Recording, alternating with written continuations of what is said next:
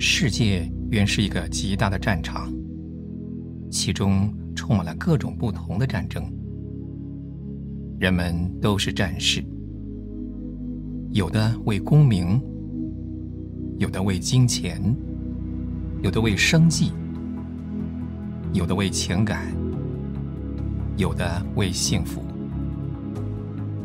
保罗也是战士，他说：“美好的仗。”我已经打过了。为什么他说征战是美好的？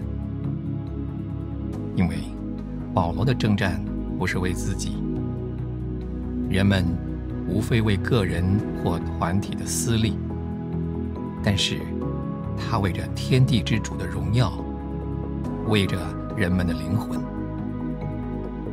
其次，保罗的征战是绝对胜利的。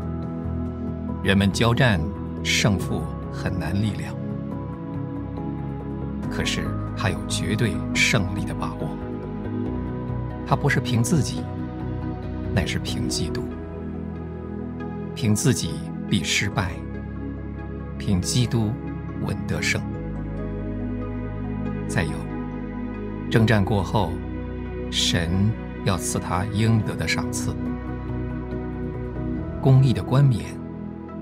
荣耀的宝座，掌权的铁杖。人们在征战过后所得的战利品或酬劳都是暂时的，不久就归无有，而且也不能满足人的心。唯有神的赏赐是永存的，也能满足人的心。